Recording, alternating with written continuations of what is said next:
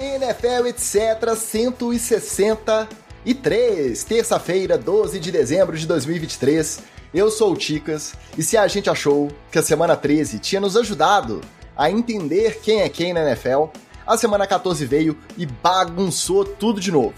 Mas não vamos reclamar, porque afinal é justamente essa a magia desse esporte que a gente ama. É exatamente disso que o povo gosta.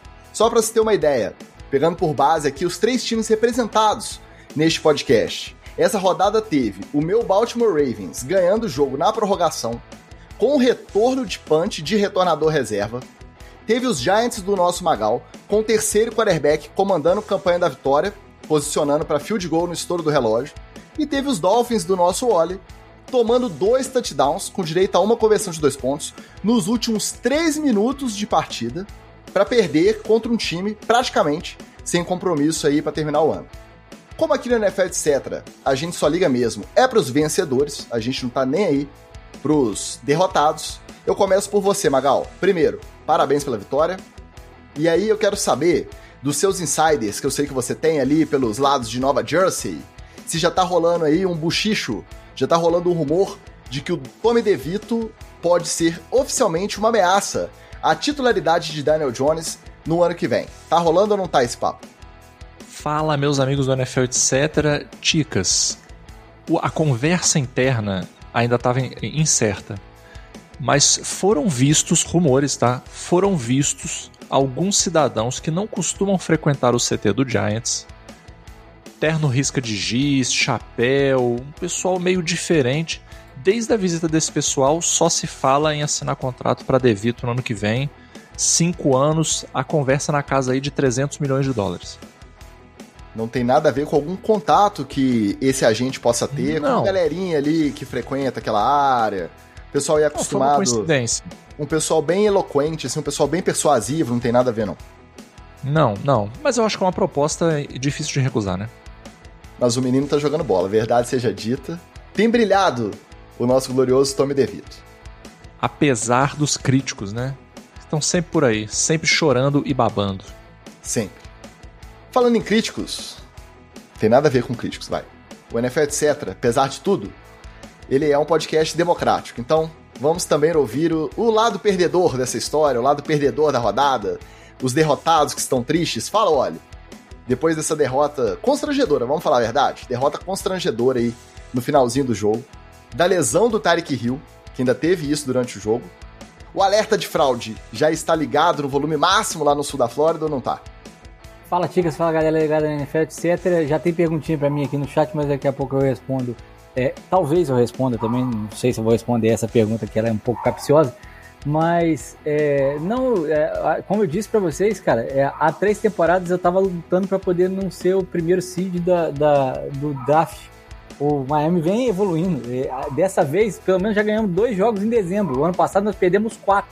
Então, tá tudo dentro do plano, apesar de perder pro Titans não ser uma, uma algo muito palatável. Mas não acho nem que a contusão do Rio tenha sido a pior do jogo, não, viu, Ticas? Na hora de falar sobre a partida, a gente vai esmiuçar um pouquinho mais desse, dessa derrota do Dolphins aí, que acabou é, tirando muito o brilho dos olhos de muita gente, mas calma, a pós-temporada vem. Então não vamos ficar rodeando, não. Vamos direto para o que interessa. Vamos falar dessa baguncia gostosa que foi essa semana 14 de temporada regular da NFL 2023. Então a gente começa direto com o nosso roletão e depois a gente apara as arestas daquelas fofoquinhas, daquelas polêmicas da semana com o nosso Treta na TL.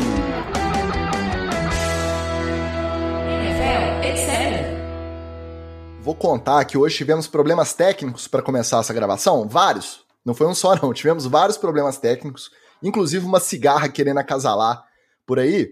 Então vou só dar aquele passado geral na galera que tá aqui no chat desde cedo, perguntando por que, que tá demorando.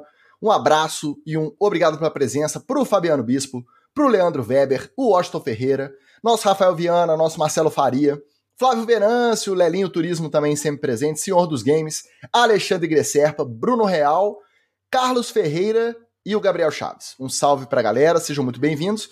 E antes da gente ir pro roletão, responde a pergunta então, ô Wallace. Estão te perguntando aqui, o que, que tem nessa sua caneca maravilhosa, brilhante aí de Miami Dolphins? É cerveja? É uísque? É vodka ou é só aquela aguinha gelada? Na verdade, agora tem várias doses de ódio e rancor. muito bom, muito bom. Ó, nosso Arcanine também chegou aqui na área direto de Portugal. Falando em ódio e rancor, vamos começar com aquela polêmica da rodada, aquele chilique absurdo, o mimimi inesperado de Patrick Mahomes e de Andy Reid após a derrota para o Buffalo Bills por 20 a 17 no Arrowhead Stadium com uma falta controversa, falta do Cadário Stone, offside, uma falta polêmica e uma reação completamente exagerada. A do Andy Reid nem foi. Do Andy Reid a gente pode dizer que foi só uma corneta desnecessária. Agora, o Patrick Mahomes estava alucinado na sideline com aquela pinta de que se não segurasse ele ia bater na cara do juiz ali. O que, que vocês acharam da marcação e dessa polêmica, da, do tanto que foi essa exaltação aí do Patrick Mahomes e do Andy Reid sobre a marcação dessa falta? Bom, Ticas, primeiramente a galera tem que parar com esse negócio de discutir chamadas da arbitragem do tipo, ah, nesse jogo a chamada era igual e não fizeram, né? Gente, todo esporte tem isso. Todo esporte tem isso. No futebol tem isso, no vôlei tem isso, no golfe tem isso, no curling tem isso, na bocha tem isso. Todo, todo esporte vai ter isso, porque o juiz é humano, os juízes são diferentes, o processo é assim mesmo, o ser humano erra, quando você erra, você fala que você errou também, o árbitro erra. Então, primeira coisa, vamos elevar o nível da discussão. Não vamos ficar mais com esse papinho de, ah, que aqui, ó, na, na semana 11 teve um jogo do Texans que foi feita uma marcação igual no, no terceiro quarto. Gente, vamos, vamos parar com isso aí. Tá? Os árbitros vão errar, isso vai acontecer. Os árbitros nem profissionais eles são. A gente vira e mexe fala isso daqui. Os caras não estão nem na folha de pagamento da NFL, pô. Pelo amor de Deus, né? Os caras são PJ da NFL, terceirizado da NFL. Não dá para esperar muito, tá? Os caras fazem de boa vontade, é difícil, tem um monte de árbitro em campo, tem câmera, mas é difícil mesmo. A verdadeira discussão sobre esse negócio é: não tem condição do Patrick Mahomes, essa altura da carreira, dar esse naipe de chilique, porque isso é um chilique, isso é um faniquito, para usar uma expressão mais antiga. Né? Não tem a menor condição, cara. Isso é coisa de moleque mimado, assim. Porque eu só vou, eu só vou te fazer uma pergunta. Eu vou fazer a pergunta aqui para você, Ticas, e para o Wallace.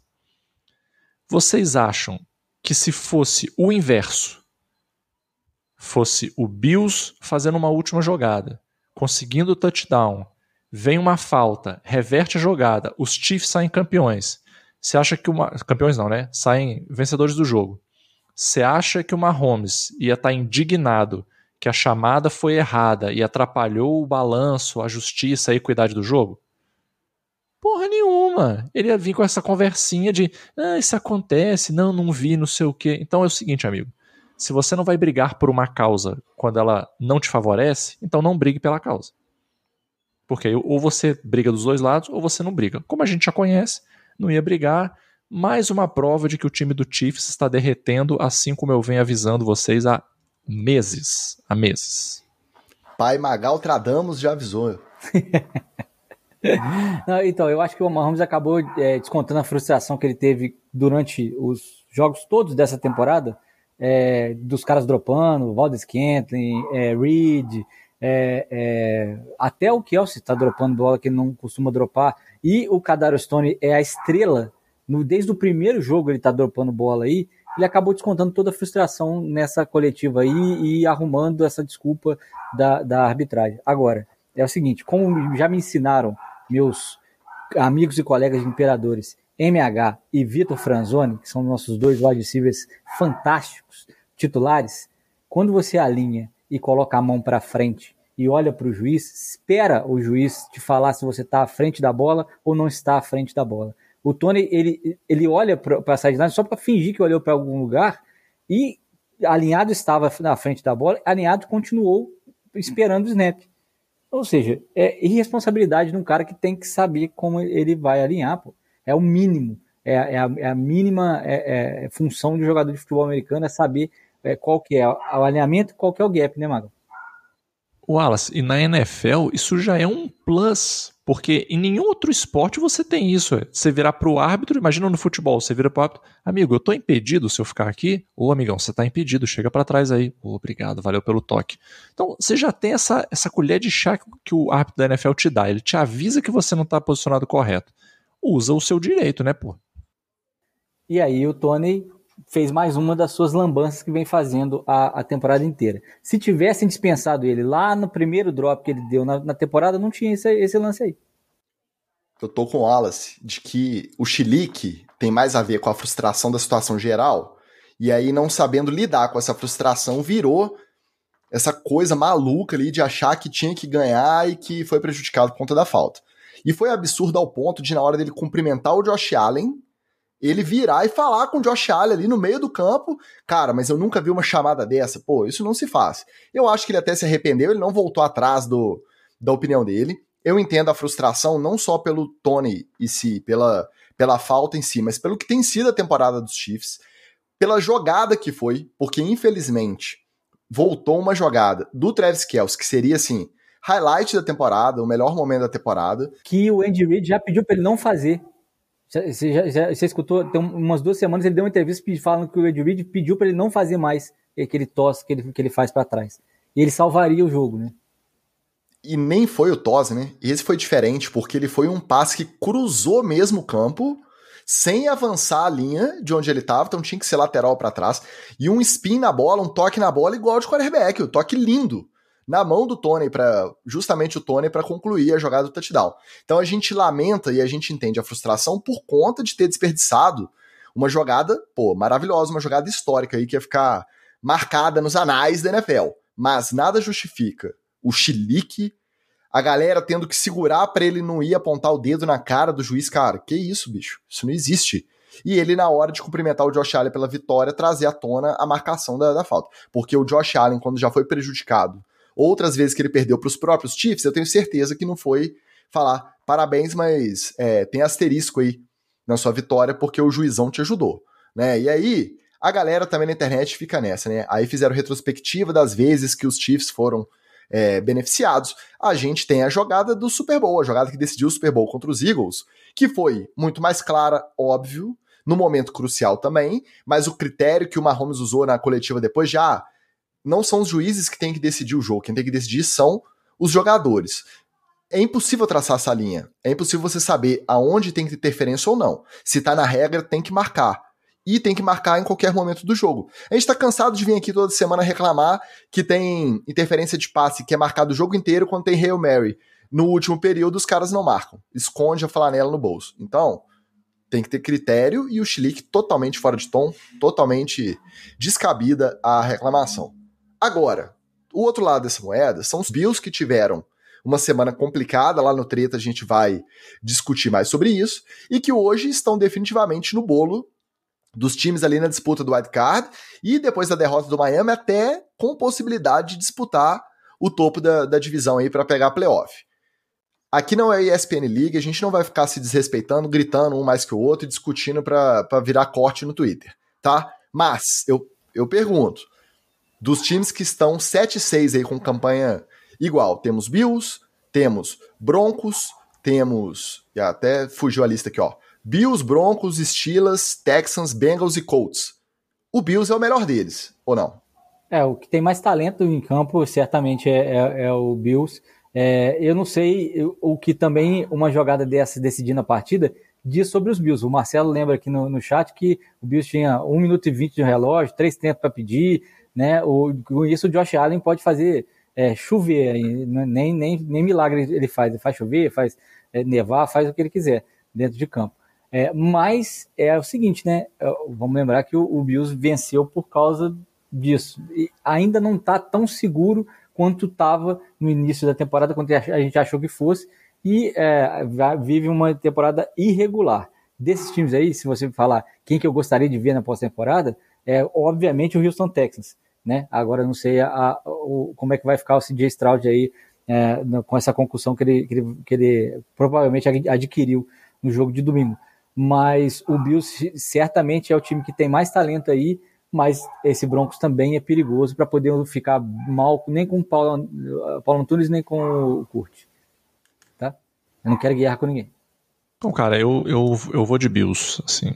Apesar dos pesares todos, eu concordo com Alas. No meu coração, eu gostaria que fosse o Houston Texans. Eu acho que é um time que merece. Acho que eles vão entubar essa contusão do. essa concussão do CJ Stroud aí, vão enfiar lá embaixo do bolso, botar ele para jogar com o cérebro meio de geleia mesmo. Alô, Miami Dolphins. Eles, não, cara, eles não vão perder a oportunidade de pegar um wildcardzinho depois de tantos anos só porque o cérebro do cara não tá funcionando direito. Não, eles não vão fazer isso.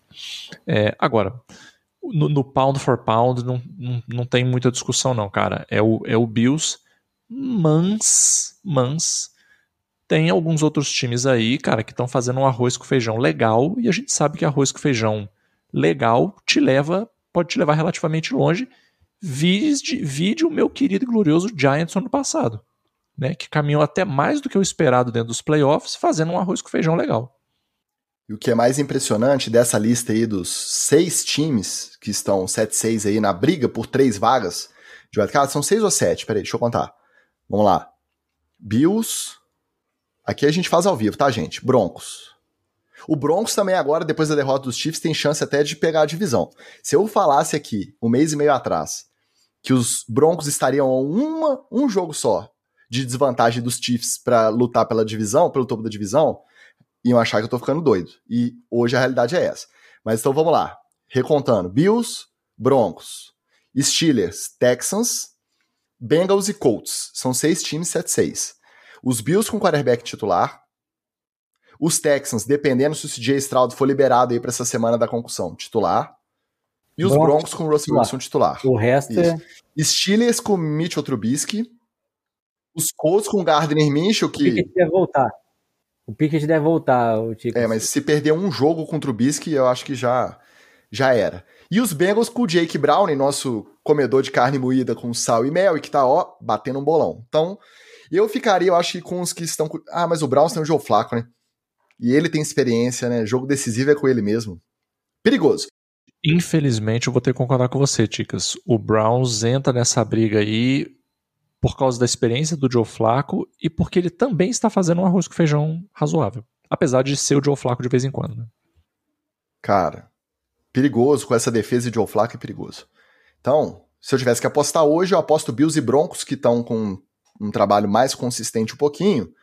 E o resto vai ser uma briga de foice aí. Eu ficaria entre Bengals e, e Browns. Não sei se os Texans vão e os Colts vão conseguir chegar nesse bolo, não. Mas vamos continuar ali primeiro pelo topo da UFC, a galera que tá ali nadando de braçada. Já citei lá no início, meu time glorioso Ravens é First Seed. Depois daquela jogadaça para acabar. E o jogão, tá? Verdade seja dita, um abraço pro Rafael Viana. Ele tava meio bravo ali no, no grupo, né? Achou que tem influência de arbitragem, mas qual jogo não tem na NFL? Todos têm, né? E os Ravens bateram os Rams por 37-31 com aquele retorno de punch maravilhoso na prorrogação do retornador reserva, e aí, os Ravens ficaram 10-3 com a derrota do Miami para os Titans por 28 a 27 na rodada dupla de Monday Night Football. E aí, o que a gente citou também, nos últimos três minutos, a defesa entregou dois touchdowns e uma conversão de dois pontos para os Titans ganharem o jogo. E, ainda no topo, tivemos um Browns e Jaguars um pouquinho abaixo, né? Eles dificilmente um dos dois times vai chegar a disputar o First Seed, o bye da primeira rodada, mas os Browns conseguiram se manter no bolo do wildcard aí, batendo os Jaguars por 31 a 27, e os Jaguars começam a ficar um pouquinho preocupados também com a queda de desempenho, já é a, a segunda derrota seguida, né, Wallace? É, eu acho que é, é difícil uh, a gente mensurar o quanto essa rodada meio que embaralhou a, as cartas, né? Porque é, não, é, não foi se para cima definiu muita coisa, é, o Ravens ficou isolado, é, na UFC, para baixo é que, é, é, que o bicho pegou, né? Porque o Chiefs agora abriu uma porta para o Broncos, o Dolphins talvez é, tenha que disputar a divisão com o Bills, é, e aí se, se não for campeão da divisão vai cair para o wild card. Então assim, realmente é, essa, essa foi uma rodada que acabou apimentando bem mais. A, e as rodadas tendem a ser assim né, na, na NFL até o final da temporada regular. Agora, é, eu, eu fiquei decepcionado com a, a atuação do Jaguars, né? É, eu, eu, não sei se foi por conta da contusão mesmo do, do, do, Sunshine, porque ele já jogou machucado antes e não foi tão mal assim. Achei que o desempenho foi muito ruim. É, não, não, não ficou é, é uma boa impressão, ou então a contusão tem. Essa contusão ela é, prejudicou um pouco mais. Mas falando é, especificamente do, do Ravens e Rams, é um grande jogo no qual o Rams mostrou que existe algum talento ainda ali na, na, no time e que de vez em quando ele consegue fazer grandes jogos, talvez se igualando a ocasião, né? Porque para jogar contra o time do Ravens ele teve que, que ficar ser uma defesa mais dominante. Finalmente o Aaron Donald voltou a fazer a diferença, conseguiu mexer com, com alguma coisa dos passes do Lamar. A falta do, Mar, do Mark Andrews também, um porto seguro para ele, também fez diferença. Embora ele tenha acionado como nunca o Odell Beckham Jr., que eu nem sabia que estava correndo aqui desse jeito, né? Porque a gente não, não viu ele jogar dessa maneira. E o, eu acho que uma, é uma atuação do Lamar Jackson que o credencia MVP de novo. É um cara que arrumou e ganhou o jogo, né? Assim, é, ganhou é, é, lances decisivos do jogo para manter o Baltimore na, na, na, na, partida. Não foi nem que ele, ele ganhou a partida, quem ganhou a partida foi o Xará, né? Tá aí no meu nick para você que está vendo aqui o ao vivo, o Wallace de nada Ticas, porque foi o Xará que fez o, o retorno maravilhoso para touchdown e deu a vitória no overtime lá para o Ravens. Mas é, o Lamar foi, ah, vou usar essa palavra que está todo mundo usando agora, resiliente e conseguiu arrastar o time até o, o overtime. Antes da gente passar a bola para o Magal, só dar oi para o Senhor dos Games e para o Caio Vinícius também chegar aqui no chat.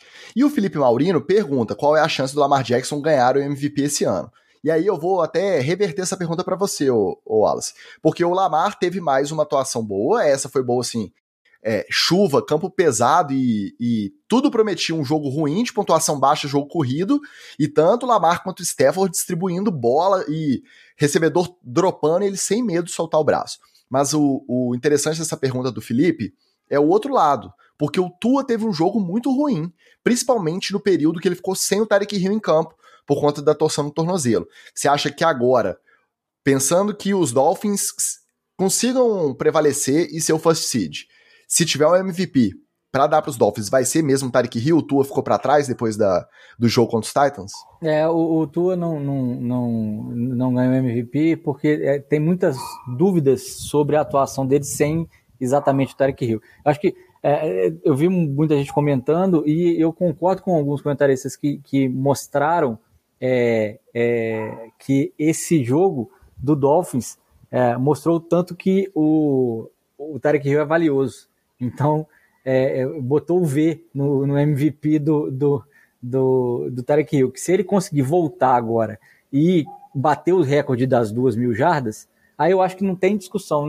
acho que não, precisa, não vai nem precisar do Miami vencer a, a, a AFC para poder o Tarek Hill ser o MVP, porque vai ter um recorde e você vai ter mostrado que, que sem ele o time não anda. E com, é, é com ele que, que, o, que o Miami Dolphins é, vai. Então, é, acho que é isso. O Lamar Jackson está construindo durante a temporada e esse jogo, como eu falei, é, era um jogo para ser o jogo menos dele, né? Para ser o Lamar Jackson é, corredor de antigamente, de, que ia disparar para fora do, do pocket para tentar ganhar jadas por causa da, das adversidades mas, como você disse, não teve medo de, de, de, soltar o braço e conseguiu acionar seus recebedores muito bem, mesmo com a falta do mais experiente deles, o Mark Andrews. Só lembrando que a NFL gosta de histórias interessantes, né? Então, se até mais perto da votação do MVP alguma, algum jogador tiver alguma atuação absurda, tiver um jogo assim, uma sequência de jogos, nossa, cabulosa, corre o risco de dar uma mexida aí na, na, nas emoções dos votantes e acabar aparecendo uma outra pessoa. Mas eu vou ser muito honesto, eu acho que o, o, o Lamar Jackson já tá tipo o Martin Scorsese no Oscar, assim. Ele já poderia ter recebido MVP alguns anos aí atrás e não recebeu ainda. Então, alguma hora a NFL vai ter que dar um MVP para ele, porque assim, ele é um jogador que faz muita diferença e esse ano ele tá fazendo muita diferença, assim. O, o, o Ravens, se tivesse não assinado com o Lamar Jackson, tivesse com outro QB aí, cara, não sei onde é que ia estar tá, não, cara. O, o, Lamar é bem decisivo, bem valuable, como, como colocou bem o Wallace aí. Mas aí, nesse lance do protagonismo, dá pra gente usar o mesmo critério e justificar o do Tyreek Hill. Eu acho que a tendência é o time que ficar com o first seed, a primeira colocação na conferência, indo pro playoff, é o que vai determinar mesmo é, para que lado que vai pesar essa balança. Lembrando que desde o ano passado a votação para MVP mudou. Agora é, é, escala de pontos. Cada um dos 50 votantes acho que pode escolher até 5 com pontuações progressivas, né, regressivas. Ah, o primeiro 10 pontos, o segundo 5, terceiro 3, tem uma tabelinha diferente agora. A NFL adora complicar as coisas, né? É, exatamente. Então agora pode rolar um, uma baguncinha também. Essa rodada foi uma baguncinha gostosa. A votação para o MVP pode ser outra baguncinha aí, surpreendendo alguém. Vamos ver. Na letra fria da lei, como diz o outro, é, se você olhar as estatísticas, o MVP é o Brock Purdy, né? Por enquanto é o cara que está jogando mais e que está mais regular e com um rating maior e levando o time a vitórias. É, é um cara que e que em certos podcasts de baixa qualidade é chamado de entregador de handoff. É difícil, né, cara? Então, e, e, que, e que também tem um, um, pouco do seu valor diminuído, e aí, como eu cito do, é, do Tua, o Tua não provou sem o Tyreek Hill que ele pode comandar um time, por exemplo, contra o Titans é, o Brock Purdy ele, ele, leva a fama de ter um ataque bom rodando com ele, né? Que é de Samuel, é, é, Ayuk, é, é, McCaffrey, é, Kiro, é uma galera. Mas se você olhar a letra fria da lei, só estatística o Brock Purdy está na frente. Mas as histórias, tanto do Lamar quanto do, do Tarek Hill, estão se desenvolvendo melhor do que a dele. Trivias rápidas sobre esses três primeiros jogos do nosso roletão. Primeiros não, porque a gente já falou de Bills e Chiefs, né? Esses três próximos jogos. O Ravens e Rams foi a quarta vez na história da NFL, desde que juntaram né, as duas conferências. É apenas a quarta vez que um punch é retornado para touchdown na prorrogação e acaba a partida. Sendo que a terceira vez foi o Jets e Bills, que o Aaron Rodgers machucou. E o. Como é que chama? Xavier Gibson fez o retorno do punch para touchdown e os Jets ganharam aquele jogo. Então, das quatro vezes, duas foram essa temporada. Esse jogo teve nove mudanças de liderança. Então, assim, um dos jogos da, da temporada também vai ser lembrado como um dos melhores jogos, junto daquele Eagles e Bills que também teve trocação de soco aí o tempo inteiro. Passando para o Titans e, e Dolphins, a gente comentou também, se eu não me engano, segunda vez na história que um time ganhando por 14 pontos perde no tempo regular, toma virada no tempo regular, faltando 3 minutos para acabar. Então, um alerta ligadíssimo aí na defesa dos Dolphins para o restante da temporada. E faltou te perguntar, Wallace, alguma coisa do último episódio de Hard Knocks, aquele foi bem morninho, né? Porque pegou o Washington, não teve muita, muito apelo, não teve uma história específica para contar, o jogo não teve graça, e ficou só o mantra do, do McDaniels falando que não queria perder todos os jogos em dezembro também, e aí já perdeu um. É, então, é, mas já, já começou ganhando, ganhamos dois jogos em dezembro, já tá bom. Mas a, a ideia de, dessa, desse episódio foi toda é, é acompanhar o, o, é, o dia, do, né, a substituição do Williams, né? Do, do, do Phillips, né? Que acabou ficando com o Van Ginkel e o Van Ginkel foi bem no jogo, teve pick six e tal, acabou casando né, a, o episódio. Mas a gente já viu que contra o Titans não, funcionou tão bem assim, porque é, óbvio que, a, que tem adaptações, a defesa eu acho, do Miami que não jogou é, o que vinha jogando nos últimos jogos depois do bye. É, e, mas, cara, se eu, se eu, se eu te explicar, é, é, tem uma, uma, uma explicação simples. Miami Dolphins jogou mal, algumas chamadas ofensivas não funcionaram sem o Tyreek Hill e o McDaniel, é, o, o nosso nerd fantástico, errou. É um, é um ser humano, como diz Magal aqui. Erram, seres humanos erram também não fugiu da, da, da, da responsabilidade, né? E também gostei de ver na, na coletiva depois o Tua também sem fugir da, da responsabilidade, mas passando um pano pro Eichenberg. Não dá, cara. Não dá para você perder o seu center e seu, a substituição dele comprometer logo no, no, primeiro drive que ele está jogando. Né? A gente perdeu quando o Williams, é, no, no segunda, terceira jogada da, da partida. Né? Isso muda muito, mas muito, mas muito a dinâmica de corridas do Miami. E aí, para você que acha que o Miami é, é esse time maluco que só lança a bola em profundidade e tal, essas jogadas só saem se você tiver estabelecido um jogo corrido bacana. E para isso funcionar, os seus, seus OLs têm que estar ali na ponta dos cascos. e quem comanda essa unidade é o center, não tem jeito. E aí quando o Conor Williams sai e, e, é, é, e, eu acho que foi a contusão, até a contusão do Tarek Hill é menor do que a contusão do center, porque se, se sem o Tarek Hill a gente continuaria com o center, com o Conor Williams, tendo um jogo corrido. E aí o Eichenberg já faz a, a, a lambança no, no, no, snap, o Tua tenta salvar, dar uma de herói em vez de cair em cima da bola também. Então, realmente, é, foi difícil. O jogo já começou complicado. A defesa ainda fez duas jogadas, quer dizer, o Titans fez duas cagadas e manteve a gente no jogo, deu a liderança para nós. E aí a defesa do Miami acabou é, entregando a partida. Não tem, não tem outra explicação o seu Vic Fangio deve estar muito irado e deve realmente ter dado muita, mas muita, mas muita bronca no vestiário. E é inaceitável o que fez o, o, o Chubb. É, numa jogada que o Titans ia para um field goal, ele joga o capacete no chão, dá 15 jardas para os caras e os caras fazem o touchdown. Chegou lá no final do jogo, isso fez diferença. Meus dois destaques só. Fiquei surpreso. Achei a recepção do Jason Pierre-Paul muito fria. Não sei se tem a ver com eles estarem sentindo ainda a lesão do Jalen Phillips, mas ele chegou e a galera parece que meio que não ligou, e só depois que estava em campo que conseguiram pegar alguma imagem de alguém sendo minimamente receptivo a ele ali, achei muito frio. E que sorte da produção de pegar o Gink e o cara ter uma pick six no jogo que ele entra de titular substituindo o jogador lesionado. E aí deu a oportunidade de mostrar a esposa se emocionando, o filhinho torcendo. Então, muita sorte também dele já assumir titular tendo um jogo assim, histórico, o melhor jogo da carreira, muito provavelmente para contar essa história. E fechando essa primeira parte do nosso roletão, Joe Flacco confirmado titular para o resto da temporada com os Browns e faz a gente ter a exata noção do quanto o contrato de Sean Watson é ruim. Porque você pega um cara que faz o arroz com feijão, solta o braço uma vez ou outra e a defesa segura o resto. Tá aí, os Browns ganharam dos Jaguars estão, não estão, não é impossível eles ganharem a divisão. A tabela dos Ravens é muito difícil, mas que eles estão mais do que nunca no bolo do wildcard, muito provavelmente vão pegar um playoff aí se o Joe Flacco continuar jogando a bola que ele tá jogando. Não é nada demais, mas perto do que tinha antes, já é bastante lá pro Cleveland Browns, tá?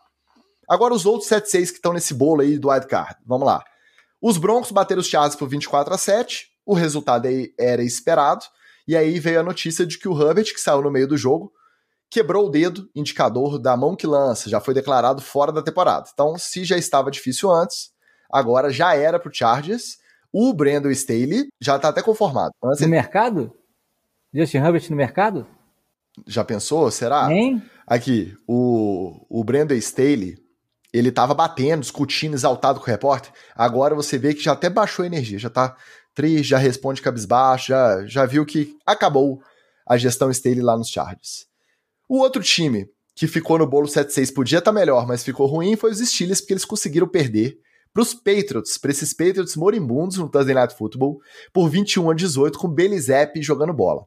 Que o Belizep jogou, o Mitchell Trubisky não jogou, Final, Patriots 21, 18 Steelers, um jogo surpreendentemente bom. A gente imaginou, dados os últimos resultados dos times, que seria um peladão, e foi um jogo até divertido. Um jogo que as duas torcidas ficaram tristes, né? A dos Steelers que perdeu e complicou um pouquinho aí a disputa pela vaga do wildcard, e a do, dos Patriots que complicou a disputa pelos melhores quarterbacks da, da turma. Mas deu uma moralzinha, pelo menos deu um alívio lá pro lado de New England. Os Texans perderam, a gente falou aqui para os Jets com a volta de Zach Wilson por 30 a 6. Esse jogo terminou o primeiro tempo 0 a 0 tá? Aí no segundo tempo voltou, CJ Stroud já machucado, concussão, protocolo de concussão. Zach Wilson decidiu soltar o braço em mais uma tarde horrível lá em Nova York, chuva, frio, vento. Zach Wilson virou e falou assim: é para isso que eu tô aqui. Final Jets 36, Houston Texans. E os Bengals bateram os Colts, o Jake Browning é bola, mais uma vez botou embaixo do braço, distribuiu, o Zac Taylor fez um plano de jogo legal, final 34 a 14, e aí é confronto direto, porque os dois times estão com o mesmo retrospecto agora, esse jogo era fundamental para os Bengals ficarem vivos aí nessa, nessa briga. A carência é um problema humano muito grave, né, Ticas? Você vê que o quanto de time carente que a gente tem, que é só aparecer um quarterbackzinho dando um pouquinho de amor que fica todo mundo apaixonado já, né? A É por isso que o sertanejo é todo baseado na ideia da carência, né? do insucesso amoroso. Mas por falar em sucesso, é, vamos começar falando do Patriots, né? Vamos começar falando do Patriots, né? Ah.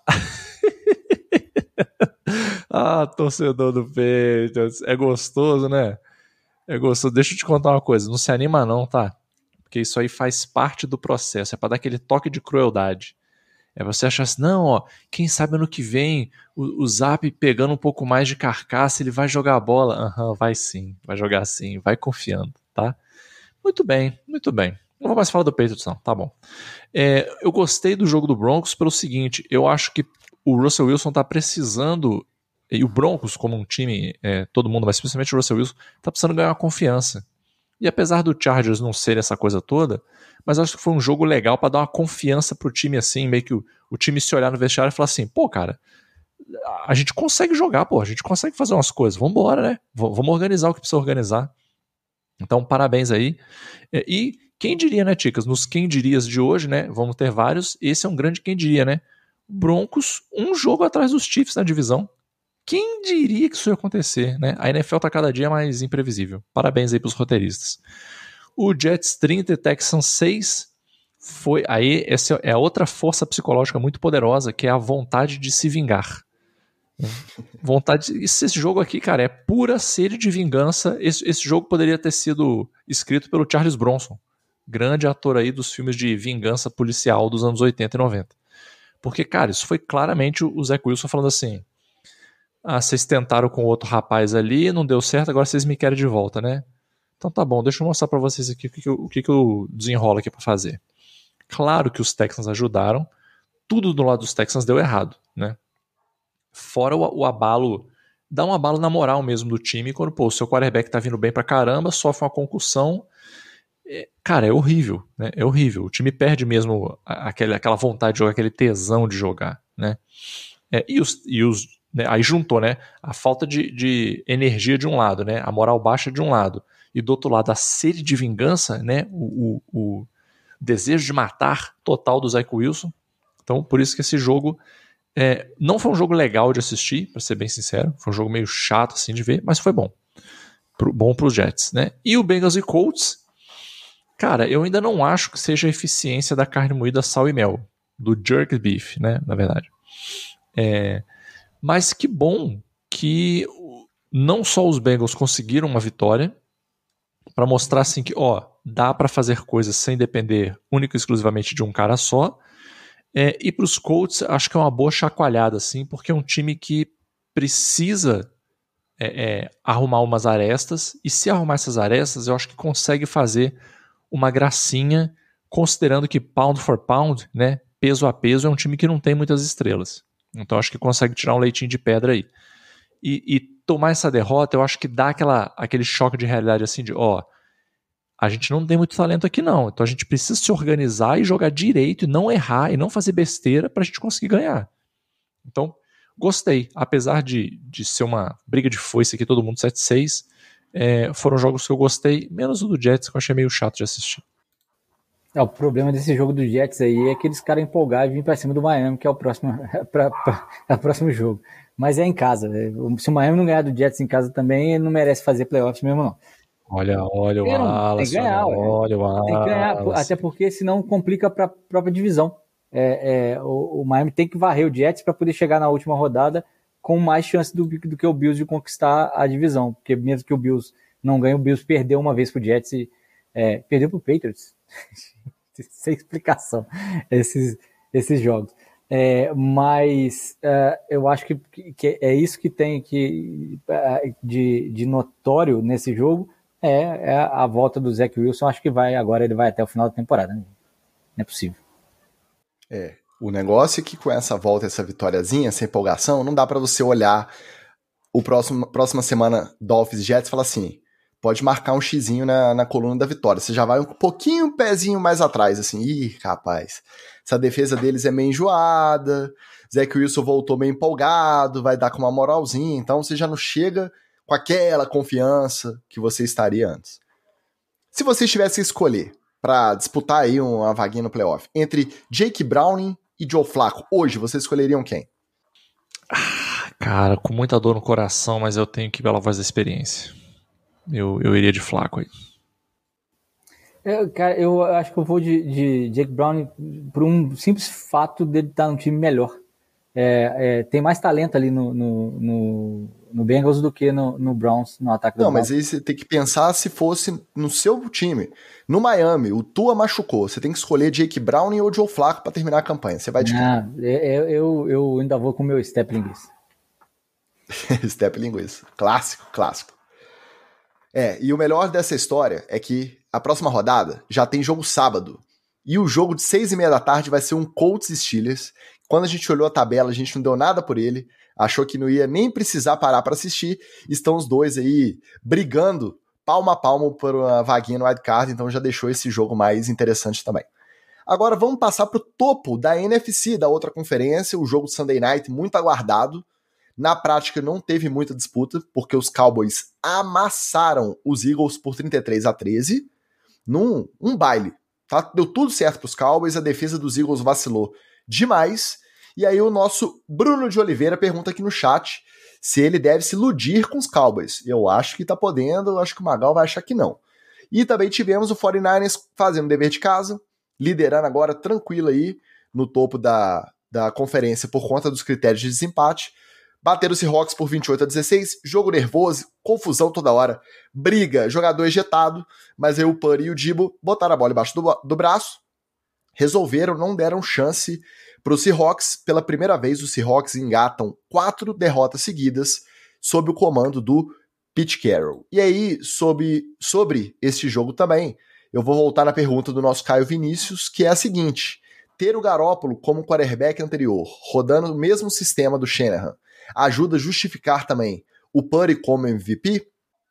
É, eu, eu, acho que a comparação realmente é, é, é essa é, que tem que ser feita, porque como, como, é o mesmo sistema, com os jogadores de tanto talento do lado dele, e o Garoppolo não conseguia fazer esse, é, esse time andar mais do que 13 jardas, 14 jardas, 15 jardas e tal, o Purdy solta bola profundidade, ele não acerta só o Debo Samuel é, depois é, fazendo né, as, as recepções e conquistando jardas depois da, da recepção, é, ele botou o, o Ayuk no, no, nos jogos, é, não é só o McCaffrey que corre, não é só o George Kittle que recebe no meio, então é, eu acho que a variedade de, de, de possibilidades que o Purdy trouxe é, em relação ao Garoppolo é, é o que dá para ele essa, essa vantagem, ele tem, um, ele tem uma régua muito clara para poder você comparar ele da, da temporada anterior. Né?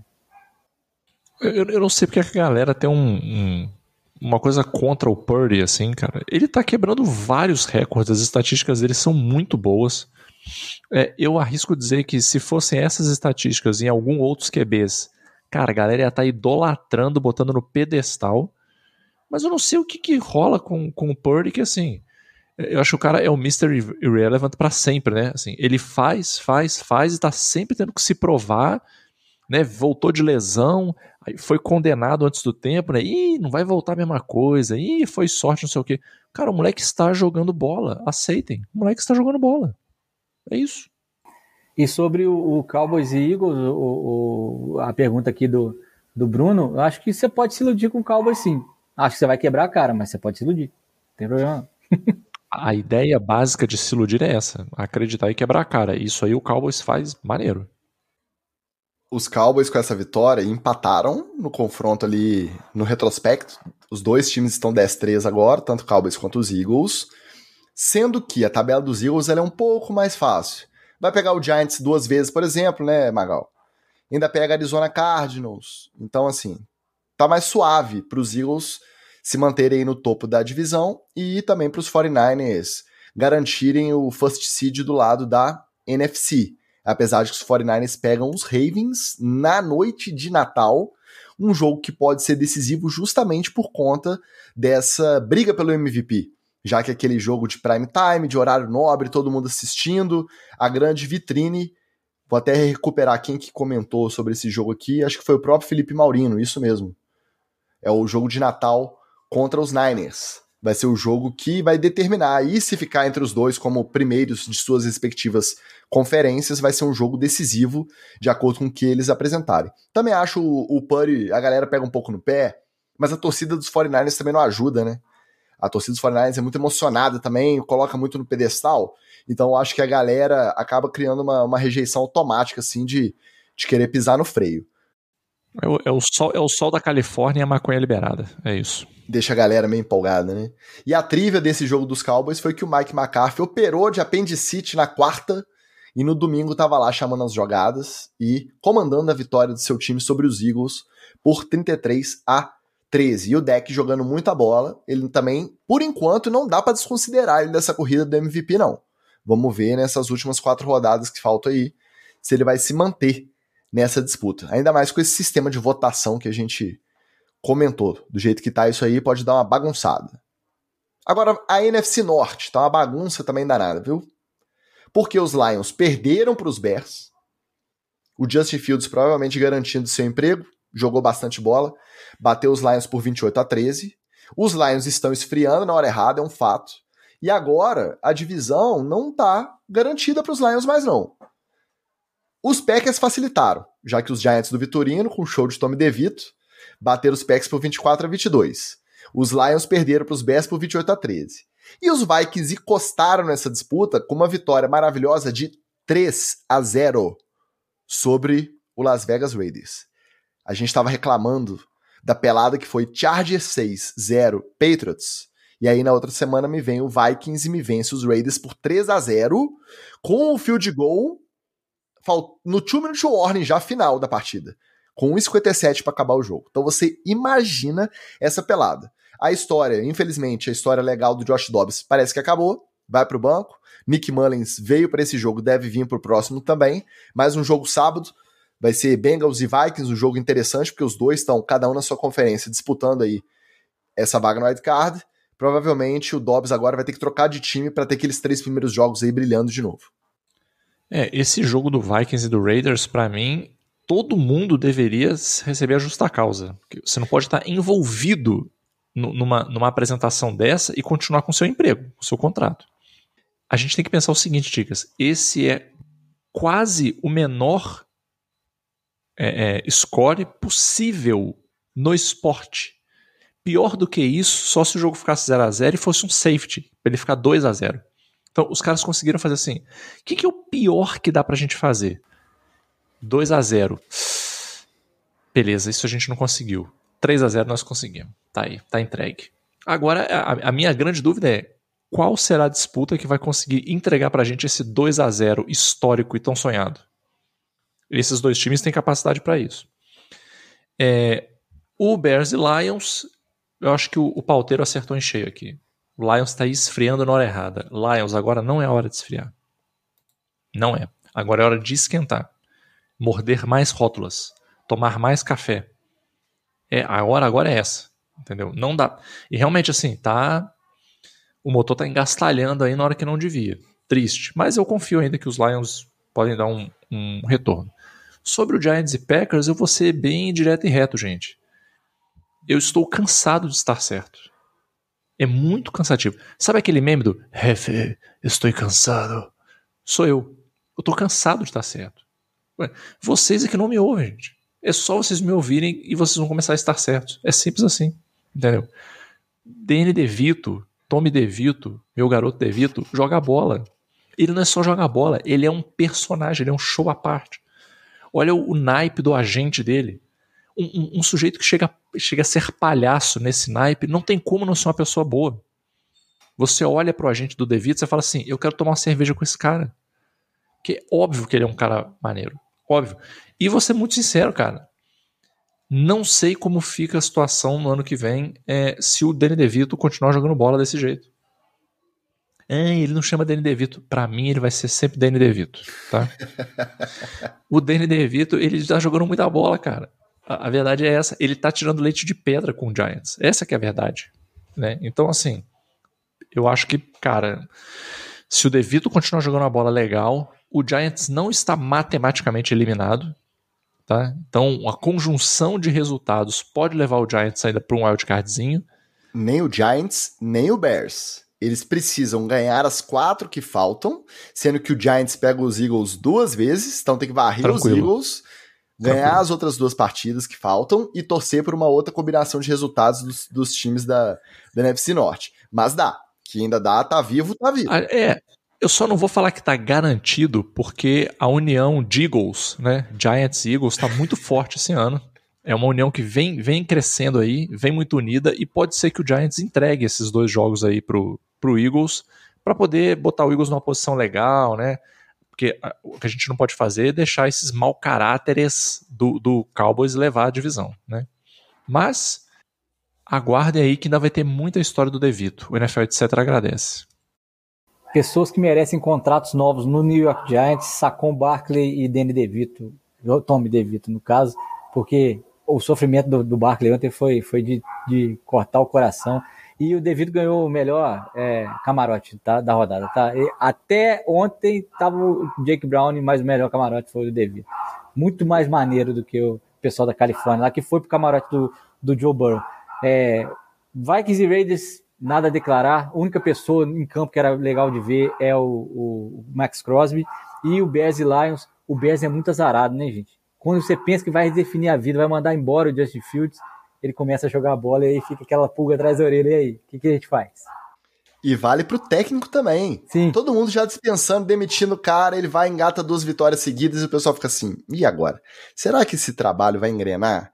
Será que é melhor começar tudo de novo? Ou eu fico com esse cara? Então, o pior cenário, por isso que eu acho que quando o time tá caminhando aí em direção ao precipício, ele tem que dar um passo à frente, ele tem que continuar perdendo porque é essa dúvida que faz a galera perder muito tempo de planejamento para poder reaprumar e, e voltar para o caminho das vitórias. Vai saber o que vai ser do BS ano que vem, do nosso Washington Ferreira, que inclusive passou aqui no chat mais cedo, falando que ele não acredita que o Wallace mandou o famoso Thiago Neves, o Fala Zezé. Se a gente não ganhar do CSA, não é possível, né? Acabou com o Cruzeiro rebaixado, para quem não lembra. E o Wallace virou e falou assim: é, se a gente não ganhar dos Jets com o Zach Wilson, não é possível, né? Cuidado, hein? Você pode ser o Thiago Neves da NFL, etc. Não, não falei, não, não falei não é possível, não. Falei que não é para fazer playoff mesmo. Que aí, se não ganhar do, do, Jets, não merece fazer playoff. É verdade. Nosso Alexandre Gresserpa diz que o Zach Wilson provavelmente vai conquistar o direito a voltar a ser banco do Rodgers. Será, cara? Será que os Jets vão insistir nessa? É por isso, é igual o caso dos Bears. Chega um ponto que você não pode torcer pela vitória. Você tem que torcer para perder mesmo para começar do zero, porque senão você fica refém dessa galera aí que não vai te levar a lugar nenhum a, a médio e longo prazo. E te falo que no caso de treinador, mesma coisa, mesma coisa. Salé e o, é, o treinador do Bears é a mesma coisa. Zach Wilson e Just Fields e Matt Berflus, mesma coisa. Nosso Rodrigo Felício, feliz da vida com a vitória do seu Bills, né? Revigorado aí depois de tanto ve vexame não, né? Mas de tanta decepção essa temporada. Vamos usar a palavra correta. Também chegou na área e o Felipe Bertelli diz que gosta da confiança, mas ele tem incertezas sobre. Não sei se ele está falando só sobre os Eagles ou sobre, Eagles, a união Giants e Eagles. Mas o que vale é que a união contra o mal está cada vez mais forte. Nosso Felipe Bertelli também na área. Para fechar o nosso roletão, tem aquela divisão que ela, por si só, independente do resto da rodada ser uma bagunça, essa divisão é a bagunça completa já tem uns bons anos. Ela, no momento, está com um empate triplo Empate triplo de retrospecto entre Saints, entre Saints, Buccaneers e Falcons. Os três times estão 6-7, com o Buccaneers na liderança por conta dos critérios de desempate, depois de baterem justamente os Falcons por 29 a 25 no domingo. Já os Saints fizeram dever de casa também, bateram os Panthers, que não vão ganhar de mais ninguém esse ano, vão realmente dar uh, o first pick para os Bears, por conta da troca do ano passado, e aí os Saints foram lá e bateram os Panthers por 28 a 6. Essa divisão, infelizmente, vai ter alguém sediando, recebendo um jogo de playoff, muito provavelmente pelo alinhamento da conferência contra ou Cowboys ou Eagles. Quem não ganhar a divisão vai ter que ir lá ou para Nova Orleans, ou para Tampa Bay, ou para Atlanta, para só para cumprir tabela contra um desses times que vai ser o campeão da NFC Sul, a pior divisão da NFL. Quem diria, né? Quem diria que a divisão que tinha Tom Brady até bem pouco tempo atrás, brilhando e, lev e levando as pessoas é, do Buccaneers à loucura, tá aí nessa draga toda. Mas merece, né? Olha, olha a divisão. Derek Carr, é, é, Justin Reader, né? É, e uh, o Desmond Reader, Derek, Desmond Reader, Derek Carr e Bryce Young, Bryce Young E Baker Mayfield. Baker Mayfield. Desses aí, desses quatro aí, a única pessoa que pode dar em, dar em alguma coisa é o Bryce Young, porque ainda está começando. Porque o resto desses três a gente já viu suficiente para saber que eles afundariam qualquer time. Botasse o, o, o seu Derek Carr lá no 49ers, ele não rodava esse ataque de jeito nenhum. Nem comparado com o Garol. Eu me recuso a comentar essa, essa.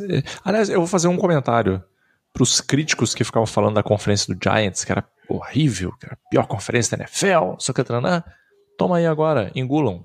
Engulam, botem um salzinho e engulam. Tá? Horrível essa conferência, horrível. Cara, e aí, quando a gente encerra o roletão, brincando com os times que tem chance, não tem, a gente observa na NFC, provavelmente quem já tá eliminado de fato, sem chance nenhuma, acho que é só o Panthers. Porque o resto, até quem tá na rabeira das divisões ali. Ah, não, o Commanders também eu acho que tá matematicamente eliminado. Na EFC, os Patriots não chegam mais e os Raiders. De resto, dependendo de combinação de, de resultado aí, acho que todo mundo pode beliscar alguma coisinha. Olha que doideira, cara.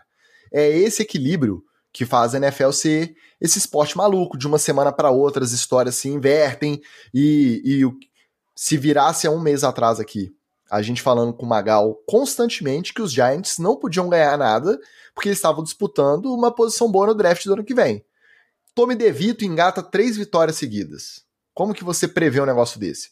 E agora os Giants têm, mesmo que pouca, tem chance de uma vaga no playoff, e mesmo se não pegar, pelo menos você termina a temporada com um ânimo renovado, com uma nota positiva. Então a NFL é coisa de doido mesmo. Como é que tem gente que não gosta, né, gente?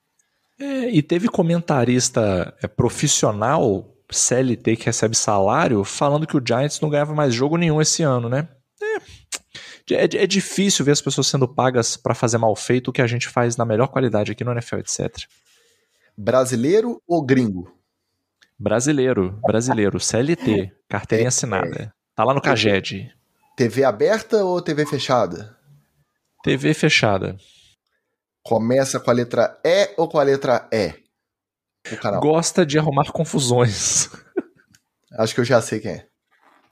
Então, para quem não curte NFL, é, eu só lamento. Fica com uh, o domingo agora com cara de segunda-feira, enquanto a gente passa o domingo inteiro torcendo e a segunda também. E a segunda que teve rodada dupla de Monday Night, que a gente olhou os joguinhos e falou: nossa, vão ser duas peladas e dois jogaços, tá? Quem ficou acordado foi recompensado.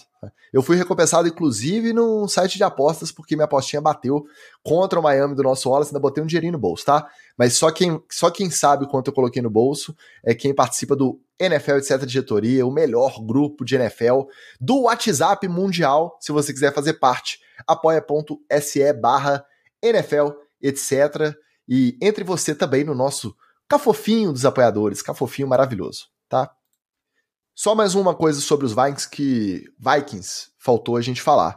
Justin Jefferson, depois do hamstring, do adutor, da corda do presunto, ficou dois meses afastado, jogou um quarto e meio, tomou a pancada nas costelas e saiu para o vestiário, não voltou para o jogo. Aí está sendo avaliado aí dia a dia, não está descartado de jogar contra os Bengals no sábado, mas a semana curta também não ajuda para ele voltar a campo, pode ser o fim da temporada aí do Justin Jefferson.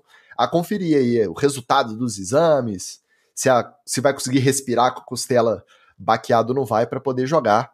Ainda deu esse azar. Agora vamos de treta, né? Bora pro treta na TL.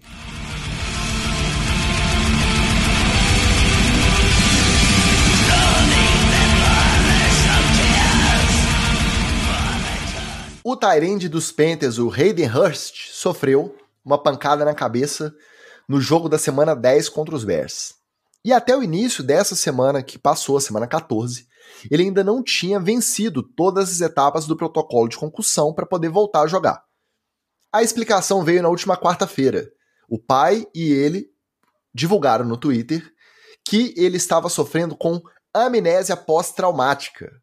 Segundo Hust, ele não consegue se lembrar de nada, desde o momento do choque dentro de campo até quatro horas depois do final do jogo em que ele se machucou lá na semana 10. Então, amnésia total, apagou geral, desligou o disjuntor até quatro horas depois do jogo acabar.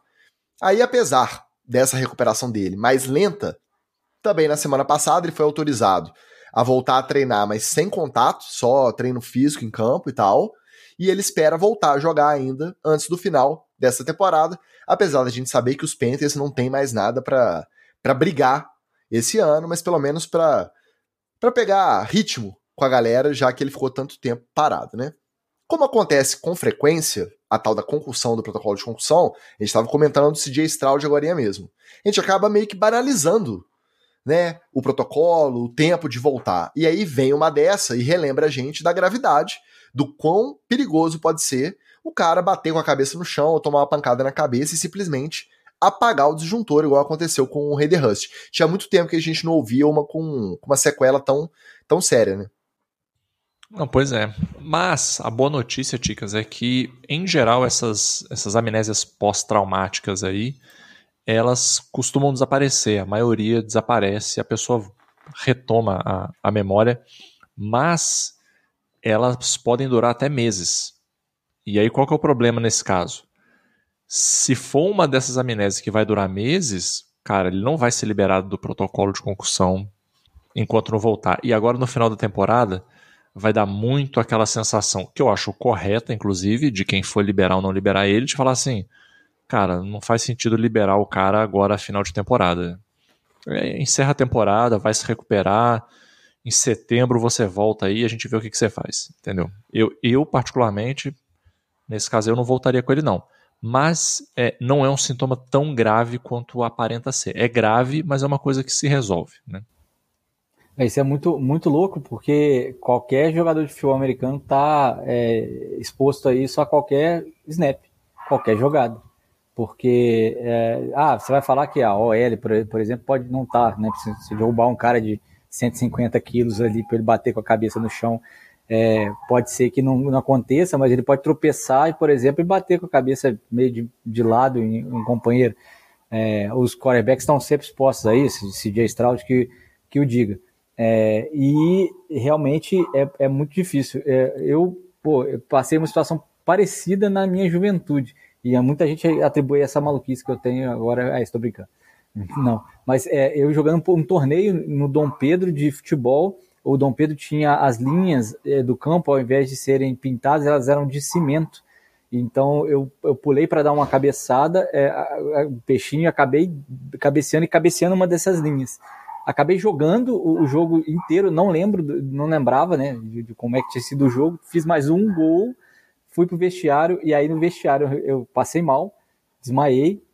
É, os meus amigos do time me acharam lá no vestiário e aí eu que eu recobrei a consciência e, a, e a, a, eu tinha sofrido uma concussão. Eu não sabia, é, não, não tinha ideia. E aí a cada snap a gente tem essa essa possibilidade né, é, é, no futebol americano. Não dá para poder subestimar isso, não. Ainda bem que a minha cabeça ainda estava fresca naquela época. Se fosse hoje, eu tinha ido com Deus. Já, o Wallace é a prova do cuidado que você tem que ter com a concussão, né? senão você acaba desse assim, jeito. É, exatamente. O exemplo vivo. Exemplo vivo.